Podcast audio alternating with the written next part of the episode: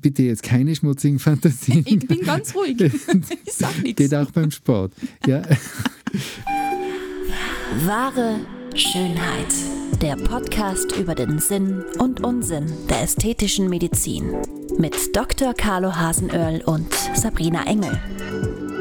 Was tut sich im House of Excellent Beauty? Ist schon Urlaubsstimmung oder tüftelt es noch fleißig an neuen Produkten oder Aktionen? Es ist, es ist tatsächlich nach zwei Jahren so ein bisschen äh, ein Sommerfeeling aufgetreten. Boah, herrlich. Und das muss ich ganz ehrlich sagen, das genieße ich jetzt in gewisser Weise auch. Ja. Also wir haben es ein bisschen ruhiger und das finde ich auch ganz fein.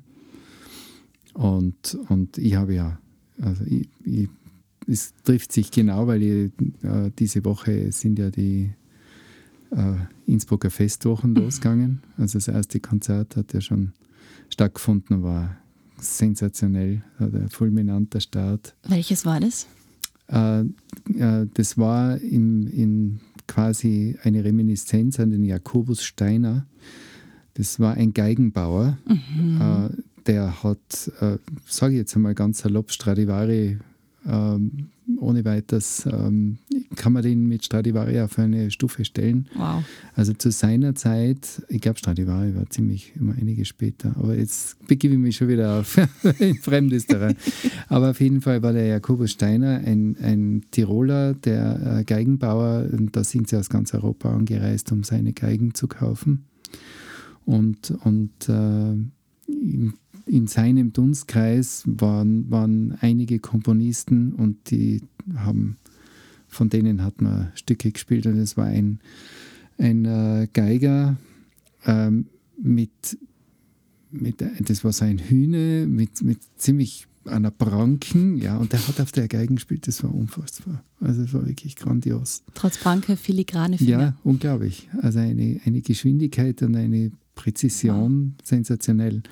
Und er hat äh, netterweise dann, also er hat zuerst das erste Stück gespielt und dann hat er plötzlich angefangen erzählen. Ja, über, über warum er das Stück gespielt hat und was jetzt da in die Folge kommt mit einem Bass. Alle hat es einmal gerissen. Der hat also den, den, den spanischen Saal da im Schloss Amas hat der äh, akustisch gefüllt, das war toll. Also für alle deutschen oder Schweizer Zuhörer, das findet in Innsbruck statt, eben entweder im Schloss Amras oder auch im Haus der Musik. Also wir haben, wir haben über zehn Spielstätten, äh, bis auf das Haus der Musik und das Landestheater, eigentlich alle sehr historisch. Wir haben über 30 Konzerte und über 50 Veranstaltungen in sechs Wochen. Festwochen der alten Musik. Ja. Wobei das alte Musik setze jetzt einmal wirklich in Klammer, weil mit alt hat das. Und wenn du das gehört hast, dieser, äh, dieses äh, letzte Stück von Bieber, der äh, im, im 17. Jahrhundert gelebt hat, das war. Nicht Justin Bieber. War, nein. nein, wirklich nicht.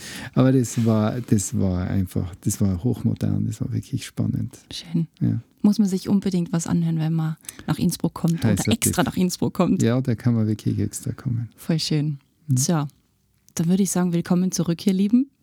Schön, dass ihr wieder dabei seid. Wir beschäftigen uns heute nicht mit der Musik. Vielleicht im Kopf wird es ein bisschen mitschwingen. Wir beschäftigen uns mit neuen Trends, Begriffen und Schlagzeilen, die derzeit durchs World Wide Web kursieren. Teilweise mit Mythen behaftet, teilweise gibt es einfach Aufklärungsbedarf. Carlo, los geht's mit diesem Phänomen. Es wird als das neue Anti-Aging-Wundermittel bezeichnet, und zwar Baby Botox. Bei dem Begriff hat es mir kurz den Magen umgedreht. Ich hoffe, es geht nicht um das. Nein, nein, nein. Ich meine, ich, äh, ich habe ein sehr, wie soll man sagen, sehr distanziertes Verhältnis zu diesen, zu diesen ähm, Spezialbegriffen oder, oder diesen, diesen neuen Trends und so. Wenn man dann hinter die Kulissen schaut, ist das meistens ähm, aufgewärmt. Ja. Sagen wir es mal so, ja. Also es ist ganz selten wirklich was Neues. Es sind vielleicht Modifikationen, und äh, die, die, die ohne weiteres einmal auch eine, eine, eine gute Sache noch ein bisschen optimieren, aber neu ist da ganz wenig. Und auch dieses sogenannte Baby-Botox oder Mesobotox ist auch so ein Begriff, das ist im Prinzip das Gleiche. äh, ist eine an, andere Anwendung des äh, Botulinumtoxins. Ah, da haben wir ja schon einmal eine Folge drüber gemacht. Also das ja, äh, dient ja dazu, ähm, in der Ästhetik, aber auch in der Neurologie und in der Augenheilkunde ähm, den gezielt Muskelanteile zu schwächen, indem man praktisch das Signal, das dann motorische Nerven aus, das motorische Nervenende an den Muskel weiterleitet, unterbricht. Man verhindert, dass dieser, dieser Botenstoff, der vom Nervenende ausgesandt wird, um den Muskel dazu zu bringen, sich zusammenzuziehen, dass der nicht mehr, ent, nicht mehr entleert oder nicht mehr freigesetzt werden kann. Das ist das Grundprinzip und das ändert sich natürlich beim Babybotox auch nicht. Äh, es ist im Prinzip das Gleiche. Es ist nur, man verdünnt es interessanterweise wesentlich höher als äh, in der normalen Dosierung und äh, man spritzt es oberflächlicher. An und, für, an und für sich eigentlich unlogisch, aber es ja. funktioniert tatsächlich und ich mache das schon einige Zeit. Ähm, ich habe es äh, länger, als ich den Begriff Babybotox kenne. und und ähm, dabei wird äh, quasi das mehr verteilt man quaddelt es fast. Also man, man hebt ein bisschen die Haut hoch. Es bleibt manchmal wirklich so ein kleiner weißer Pinkel stehen für ein paar Stunden. Der geht dann automatisch weg. Da braucht man sich keine Sorgen machen. Und, ähm, und dann verteilt sich das mehr in der Oberfläche. Und das Interessante ist, man kann in Regionen gehen, wo man normalerweise sagt, da darf ich jetzt kein Botox spritzen, weil sonst beteilige ich da einen Muskel, den ich eigentlich nicht beteiligen mhm. möchte. Ich weiß nicht, äh, wenn jemand schon eher ähm, sagen wir, tief sitzende Augenbraue hat, also Schlupflider hat, weil die Augenbraue schon weiter unten ist und man müsste eigentlich die Augenbraue eher heben, dann wird man den Stirnmuskel eher nicht behandeln, der ja die horizontalen Falten auf der Stirne macht, weil das ist der einzige, der aktiv die Augenbraue hebt. Und wenn der nicht mehr geht, dann fallen einem sozusagen die Deckel zu. Und ähm, das kann man aber trotzdem machen mit, dem, mit diesem Baby- oder Mesobotox. Also da, da glättet man die, diese Region, ohne dass man zu sehr äh, diesen Muskel äh, schwächt und die Funktion, die er hat, einfach zu, zu, zu sehr beeinträchtigt. Unter Vorbehalt. Es ja. gibt, das ist eine Gratwanderung. Was, was ich auch total spannend, also ich verwende es gern bei den Krähenfüßen Mhm. Also quasi am Augenwinkel, genau. oder? Den, die Lachfalten. Die Lachfalten, ja. Da verwende ich es gern, weil, weil dort ist der Muskel sehr zart, sehr oberflächlich, sehr knapp mit, eng mit der Haut verbunden und hat ja mehrere Anteile. Hat ja so einen, einen großen orbitalen Anteil und einen kleinen äh, bepreistes Lid. Äh, und äh, da wird, äh, da kann man eigentlich sehr knapp rangehen, ohne dass man irgendwas Böses anstellt. Das ist eigentlich eine coole Geschichte. Also Krähenfüße, dann, wir haben schon gesagt, horizontale Falten auf der Stirn. Mhm. Kann man damit ganz gut behandeln. Die Zornesfalte? Die Zornesfalte ist sicher eher mit einem, mit einem punktuellen Einsatz, also mit der klassischen Botox-Behandlung okay. besser zu behandeln. Da habe ich einfach die Erfahrung gemacht, dass das dort zu kurz ist. Es funktioniert auch, aber es wirkt relativ, zeitlich relativ kurz. Man muss sich auch bewusst sein, dass, ähm, dass äh, wenn man das Babybotox oder Mesobotox anwendet, der Zeitraum, wo die Wirkung da ist, geringer ist. Also, also je weniger Botox, desto kürzer die, die Dauer, oder? Kann man das ja, so sagen? Ja, ja, in gewisser Weise. Beim, also bei dieser Methode weiß man, dass es eher schneller wieder weggeht als, mhm. als bei der klassischen Methode. Von was für einem Zeitraum spricht man da?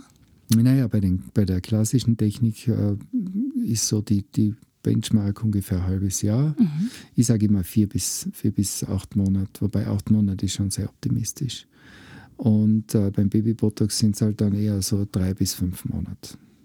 Okay, weil du gerade von der klassischen Variante gesprochen hast, meine Lieben, wir haben da natürlich schon eine Folge für euch aufgenommen, wird für euch in den Show Notes verlinkt.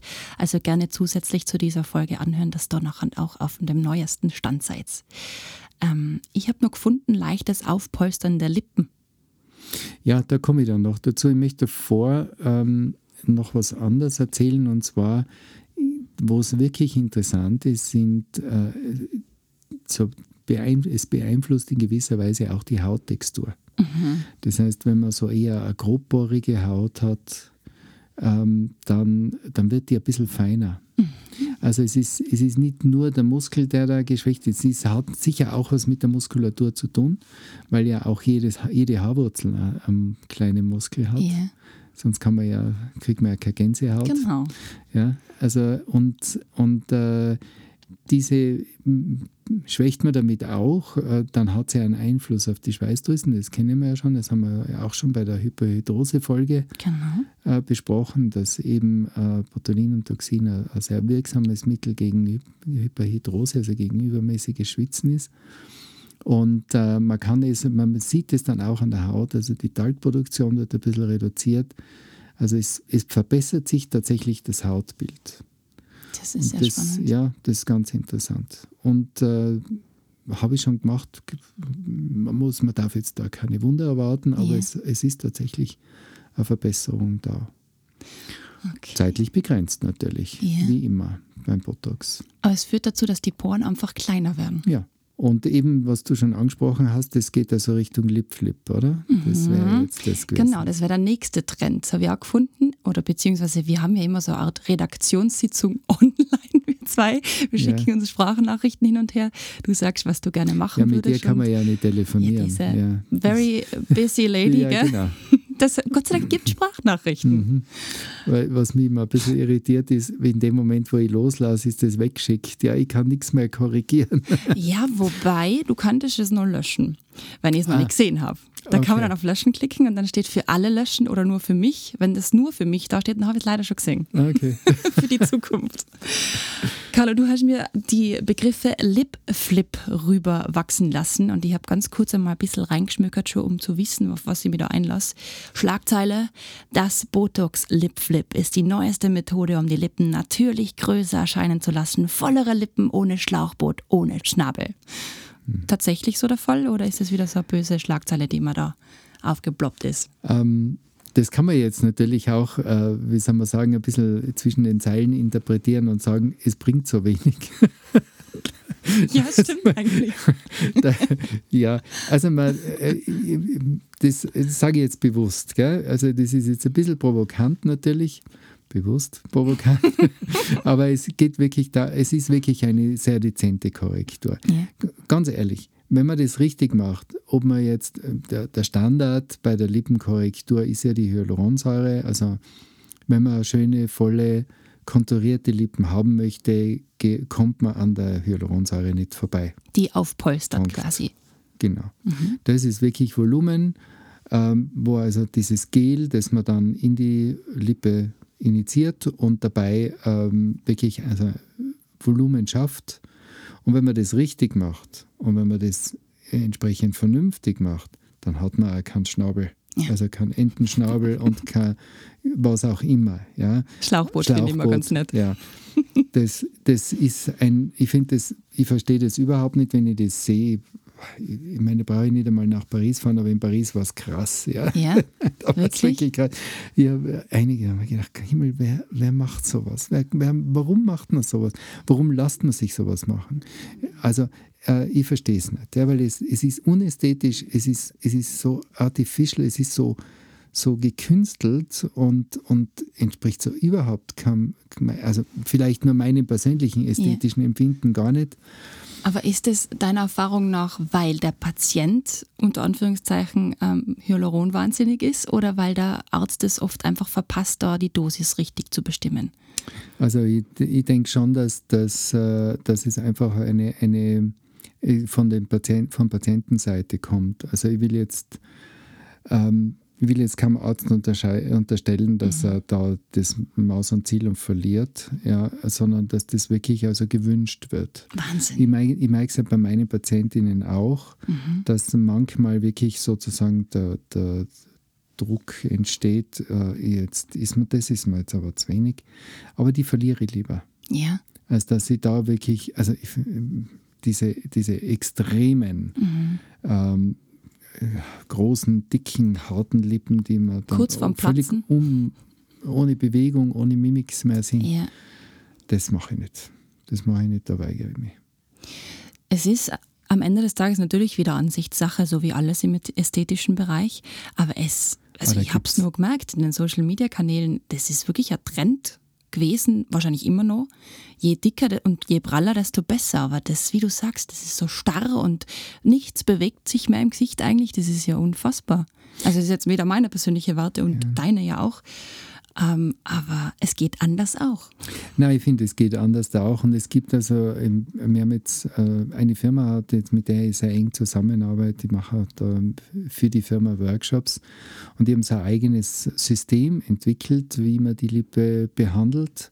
Ach, das ist einfach genial. Also das macht so wunderschöne, volle, natürliche äh, äh, Lippen, die einfach so, so mit einer schönen äh, Übergang, schönen Übergang zwischen Lippenrot, Lippenweiß und, und da kannst du, die haben so drei, drei Stufen, so Eskalationsstufen sozusagen.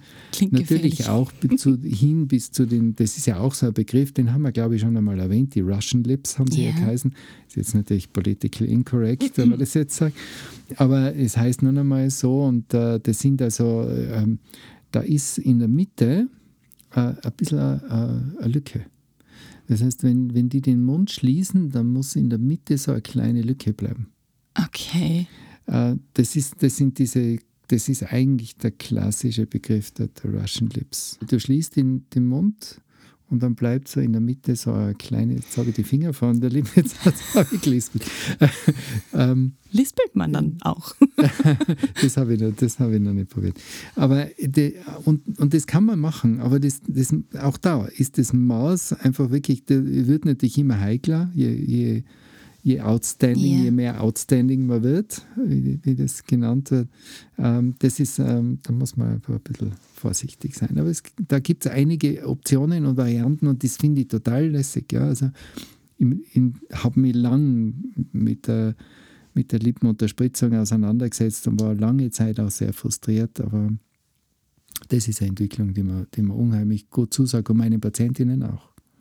Die sind eigentlich ganz happy damit. Aber bei diesem Lip-Flip, wie der Name schon sagt, Ja, die sind Lippe flippt. gell? Ja, also die, die, man, man spritzt eben auch wieder eine, eine äh, verdünnte Variante von Botulinumtoxin an, einer gewissen, an gewissen Stellen im Lippenrandbereich. Und ähm, da kann man also wirklich dafür sorgen, da entspannt sich der Muskel und dann rotiert sich die Lippe so ein bisschen nach außen. Und da gibt es dann auch jetzt Lip Flip 2.0, wo man es mit Hyaluronsäure kombiniert. Und so, da gibt es einige Spielarten. Aber es, wird, es ist interessant, weil ich kriege also richtig Anfragen, ob ich das wohl mache. Und äh, das, ist, ähm, das ist natürlich auch immer so ein bisschen der Fluch dieser Trends, dass man quasi sich auf einen, auf einen Trend konzentriert oder setzt und, und den will man, das will man jetzt genauso haben. Mhm. Aber wenn es einem gar nicht passt, Ja, und da muss man wirklich, da muss man bitte dem, dem Arzt, äh, dem Behandler ein bisschen einen Spielraum lassen.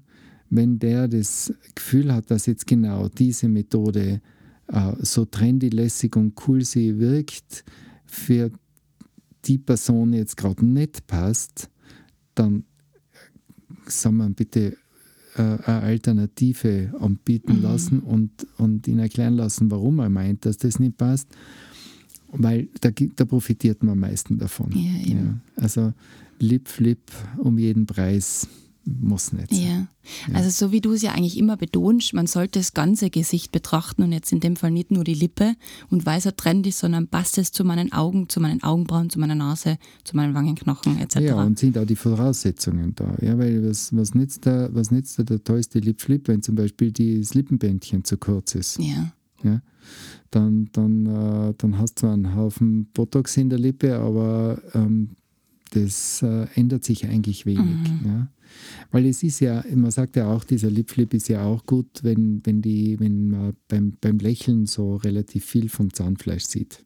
Aber genau das passiert eben auch äh, bei, bei einem kurzen Lippenbändchen. ja, da rollt es dann nur mehr nach oben. Genau. Gell?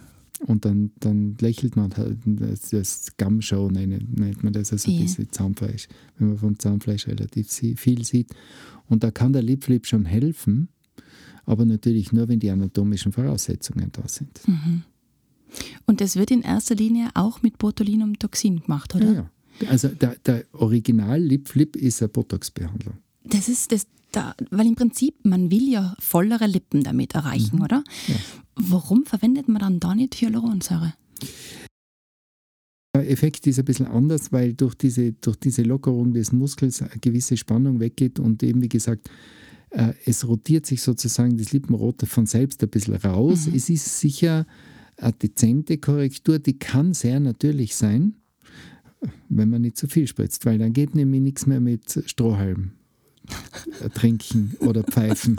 Oh schöne Männer nachpfeifen oder sowas. Das funktioniert dann alles nicht mehr, weil man die Lippen nicht mehr spitzen kann. Ja, klar. Ich verwende ja auch Botulinumtoxin zum Beispiel für diese feinen Knitterfältchen, die, die, den Barcode, wie man auch sagt. Den ja. Barcode. Das ist ja ein geniales Bild. Ähm, an, den, an der Oberlippe, ja, äh, oder Raucherfältchen, wie man sie auch immer nennen will. Es geht bei Nichtrauchern, gibt es den eben auch den Barcode. Und da kann man auch Botulinumtoxin verwenden. Das, geht, Okay. das funktioniert an und für sich ganz gut, weil ja nichts anderes passiert, dass, als dass der Muskel Tag für Tag, Minute für Minute an derselben Stelle die gleiche Falte zieht. Mhm. Und irgendwann einmal gibt die Haut einfach nach. Und um den Muskel da mal ein bisschen zu, einzubremsen, kann man auch das Babybotox zum Beispiel anwenden. Also die, sind, die, die, die gehen sehr ineinander über, diese ganzen Begriffe natürlich auch. Und diese Anwendungsmethoden ist ja schön. Ja? Es gibt also da wirklich eine ganze Palette, äh, aus der man schöpfen kann. Aber wie gesagt, es ist nicht immer alles für, den, für, für jeden sozusagen das Beste. Also wirklich anschauen lassen, beraten lassen und ein Shoutout an alle Saxophonspieler, Flötenspieler, Klarinettenspieler. Überlegt euch das Das gut, würde ich mir wirklich überlegen. wenn der Ton passen soll. Sehr cool. Lip Flip, so heißt dieser Trend also. Können wir da noch was hinzufügen? Fehlt noch was? Na, ich glaube also, wie gesagt, äh, vergessen wir nicht die Hyaluronsäure, die gute alte. Vergessen Ja. wir nicht, dass es ja auch Implantate gibt. Stimmt, Ja, haben wir ja auch schon in einer Haben Folge besprochen. erwähnt. Äh, Aber die Liste wird diesmal lang für unsere Shownotes, glaube ich. naja, Geben euch auch wir haben rein. ja was zu bieten, oder? Ja, nach 61 Folgen. Ja, Hallo, eben. hallo. Hallo, hallo. Zu guter Letzt gibt es noch Aufklärungsbedarf beim Thema Brustimplantate, also von den Lippenimplantaten zu den Brustimplantaten. Ja, sehr Passt doch, oder? Übergang, ja. Ich werde immer besser, gell? Geht ja gar nicht. Prina. Eieiei. Dazu hat uns nämlich eine Hörerin geschrieben, und zwar nicht irgendeine, sondern unsere Lisi. Ach, die Lisi, ganz liebe Grüße. Freut uns, Lisi, dass du uns immer noch so aufmerksam zuhörst. Sie hat geschrieben, das war übrigens am Wochenende, einen wunderschönen Samstagabend. Ich hätte da eine Frage, beziehungsweise würde mich die Meinung von Carlo zu dem Screenshot im Anhang interessieren. Sie hat uns einen Screenshot von einem Instagram-Beitrag geschickt, und zwar bei oe24.at, wo geschrieben stand, im Durchschnitt sind Implantate nicht dafür ausgelegt, länger als zehn Jahre zu halten. Mit jedem Jahr, das verstreicht, steigt das Risiko, dass sie platzen. Je älter die Implantate sind, desto größer ist das Risiko von Rissen und anderen Komplikationen. Bin schon auf Carlos Sichtweise gespannt, schreibt sie dazu. Liebe Grüße, Lisi. Man muss dazu sagen, dass die Lisi eben selbst betroffen ist, hat sich die Brust vergrößern lassen, war da auch schon Gast bei uns im Studio und hat ganz offen und ehrlich von ihren Erfahrungen erzählt. Den Link, so jetzt erweitern wir die Liste zu dieser Folge, geben wir euch auch in die Shownotes. Lieber Carlo, was sagst du zu dieser Aussage von oe24.at? Also bin ich wieder ein bisschen provokant vielleicht. Äh, Das ist, die Aussage ist ungefähr so ähm, sensationell, wie wenn man sagt, wenn es regnet, wird es nass. Natürlich. Äh, es ist, ich, ich bringe, ich, äh, wenn, ich, wenn ich eine Brustvergrößerung mit Implantat mache, wird in den Körper ein Fremdkörper eingesetzt. Der besteht aus Silikon, das ist ein Kunststoff, und jeder Kunststoff ist gewissen Einflüssen ausgesetzt und altert. Ja. Ganz egal. Ich meine, er altert natürlich nicht so schnell an, wie an der Sonne. Die Sonne ist ja ganz Gift für Ja. Kunststoff, aber natürlich, ähm, da passiert ja auch viel. Da ist ja, beim, ist ja auch immer Bewegung drauf, da sind Scherkräfte drauf, da wird gezogen und gedrückt und gezerrt. Ähm, und ähm, bitte jetzt keine schmutzigen Fantasien. Ich bin ganz ruhig. Ich sag nichts. Geht auch beim Sport. Ja. Okay. Aber es, es ist, und, und das ist natürlich belastet es und, und Kunststoff verändert sich und wird brüchiger. Er verliert an, an, Elasti äh, an, an Elastizität. Und keine Firma ähm, gibt einem eine lebenslange Garantie. Wobei das stimmt so nicht, weil es hat nämlich einmal, das ist her jetzt sicher so 15 Jahre, hat es eine Firma gegeben, die hat gesagt, sie gibt auf ihre ähm, Implantate eine lebenslange Garantie.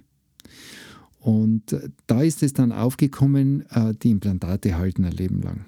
Das, mhm. So kann man das nicht mhm. sehen. Die haben nur gesagt, wenn das einmal, ob, wurscht, ob das in, acht Jahr, in 18 Jahren oder in 38 Jahren hin ist, wir ersetzen es. Das ist die lebenslange Garantie. Und das heißt aber noch nicht, dass das wirklich jetzt äh, ein Leben lang ja, haltet. Ja, ja.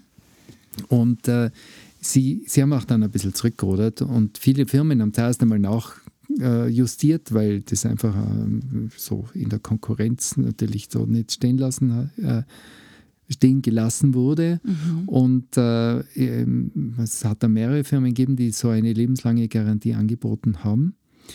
Aber ähm, das gibt es jetzt eigentlich nicht mehr. Ja, und äh, es ist tatsächlich so, und das sage ich auch meinen Patienten, man kann nicht damit rechnen, wenn man mit 20, 30 sich äh, Brustvergrößerung machen lässt, dass das dann die letzte Operation war. Ja. ja.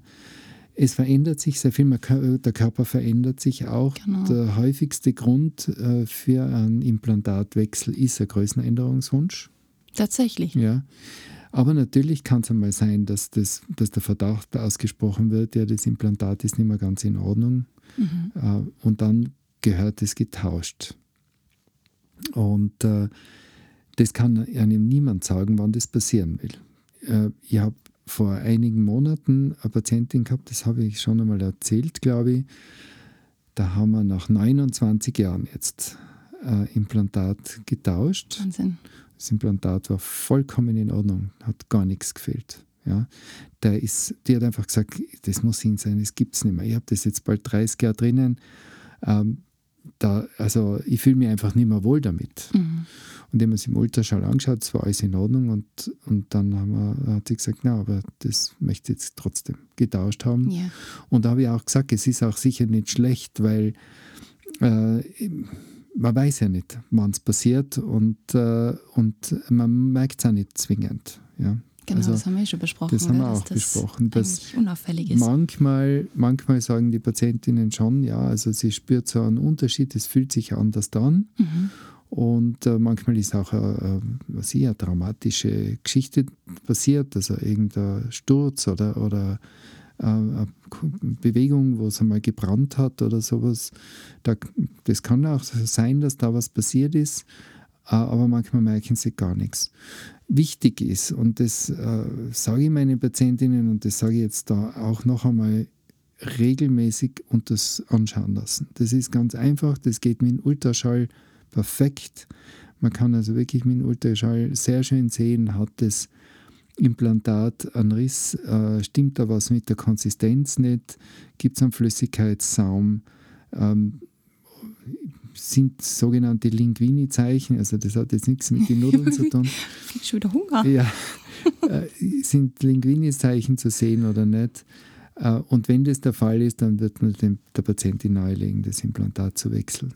Aber kann man da Eselsbrücke bauen zwischen Linguine und dies, sind es so fadenförmige Zeichen am Implantat? Ähm, oder? Es sind so Linien drinnen. Ich glaube aber eher, das hat mit einem, mit einem äh, der das beschrieben hat, okay. zu tun. Ja.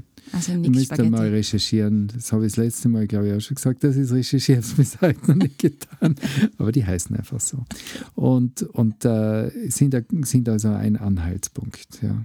Und es ist so, in den, in den Implantat, in der Silikonhülle des Implantats ist ja vernetztes Gel. Also das Gel, das drinnen ist, kann ja im Grunde genommen nicht ausrennen. Früher ja waren die Implantate mit Silikongel gefüllt, das nicht vernetzt war.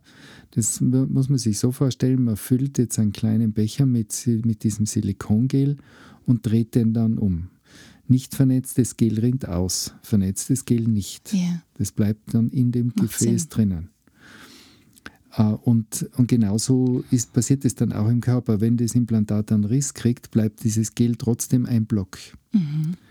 Und äh, was man aber nicht vergessen darf, äh, auch weiterhin wird das Implantat gewissen Scherkräften ausgesetzt und damit können sich kleine Futzel praktisch, also kleine Partikel von diesem äh, Gelblock lösen und die werden dann unter Umständen in die Lymphbahnen abtransportiert Ja, und das ist erscheinen in den. Lymphknoten. Ja.